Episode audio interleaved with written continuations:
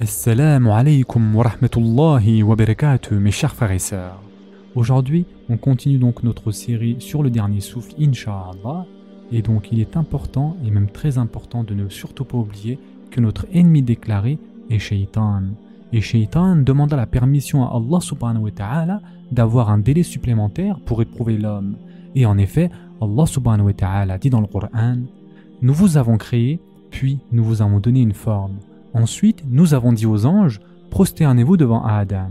Ils se prosternèrent à l'exception d'Iblis, qui ne fut point de ceux qui se prosternèrent. Surat Al-Araf, verset 11.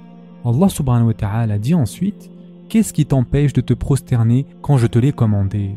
Il répondit, c'est-à-dire Iblis Je suis meilleur que lui, tu m'as créé de feu alors que tu l'as créé d'argile.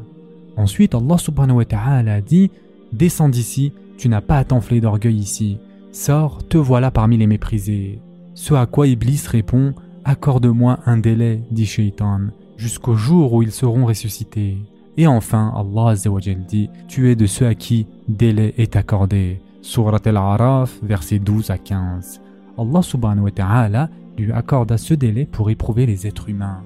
Seuls les purs croyants seront à l'abri de Shaitan, et en effet ceci est explicite dans le Coran. Par ta puissance, dit Shaitan, je les séduirai assurément tous, sauf tes serviteurs élus parmi eux. Surat Sad, versets 82 et 83. Personne, à l'exception des prophètes, n'est à l'abri de voir sa foi faillir. C'est pour cela que chaque croyant doit utiliser à bon escient sa vie dont il a été gratifié. L'unique issue pour se protéger des affres glaciales de la mort est de s'efforcer à mener une vie pieuse. Car ceux qui se sont préparés à la venue de la mort, au lieu de craindre cette dernière, la considèrent comme le moyen de retrouver ce qu'ils aiment. Ceux-ci sont les bienheureux capables d'embellir la mort.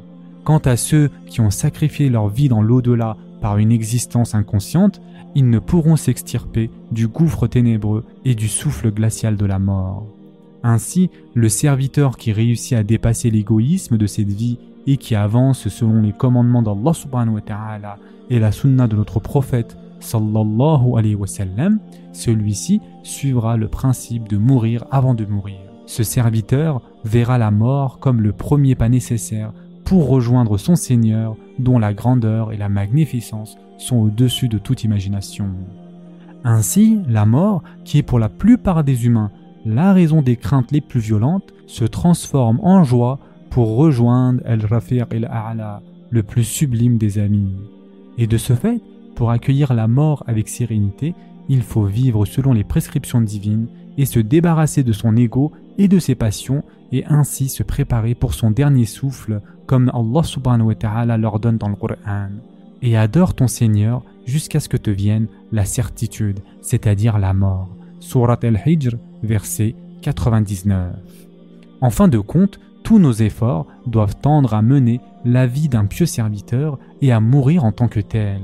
En effet, Allah subhanahu wa ta'ala attend de nous que nous soyons des serviteurs consciencieux, profonds, emplis de bonté et de bienséance et qui s'inspirent de la vie du prophète sallallahu alayhi wa sallam, qui est un exemple pour nous tous. Ce n'est qu'en livrant son cœur à son Seigneur et en se dévouant à cet amour que le serviteur peut se voir récompensé de la louange divine qu'est quel serviteur vertueux. C'est par cet amour que l'âme peut vaincre et le cœur être purifié de toute souillure pour que puisse rayonner dans ce cœur la lumière divine. De plus, il est important de comprendre que toutes les pertes et maux spirituels résultent de l'oubli de son Seigneur. Comme Allah subhanahu wa ta'ala dit dans le Coran, et ne soyez pas comme ceux qui ont oublié Allah. Allah leur a fait alors oublier leur propre personne. Ceux-là sont les pervers. Surat al-Hashr, verset 19.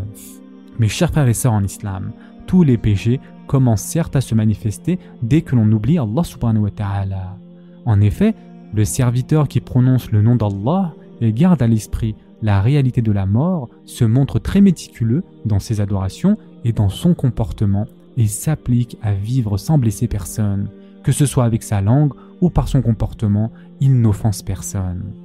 Allah subhanahu wa ta'ala, dans de nombreux passages du Qur'an, nous enseigne comment doivent être les battements de notre cœur et nos inspirations si nous ne souhaitons pas nous voir condamnés à une fin affligeante. De ce point de vue, la question est de pouvoir vivre selon les préceptes du verset dans lequel Allah subhanahu wa ta'ala a dit Ô les croyants, craignez Allah comme il doit être craint et ne mourrez qu'en pleine soumission. Surat El Imran, verset 102. Peu importe que notre vie sur cette terre soit courte ou longue, car Allah subhanahu wa ta'ala a dit Le jour où ils la verront, il leur semblera n'avoir demeuré qu'un soir ou un matin. Surat An-Naziyat, verset 46. Ainsi, tout ce que nous avons à faire est de servir, d'adorer et d'obéir à notre Seigneur le temps d'un soir ou d'un matin. Prêtons donc attention à cette sublime parole de Junaidi Bardadi, une heure de cette vie est bien plus précieuse que mille ans au jour de la résurrection. En effet, en ce jour, aucune de nos actions ne pourra nous faire atteindre le salut. Ainsi, chacune des saisons, des jours et des heures à venir sont pour nous l'occasion de nous consacrer à cette servitude, à ces adorations et à cette obéissance. Ô Seigneur, permets-nous de vivre une vie vertueuse qui nous aide à rendre notre dernier souffle avec l'amour et le désir de te rejoindre. Ce sera tout pour aujourd'hui. En attendant, prenez soin de vous mes chers frères et sœurs et à très prochainement, Inch'Allah.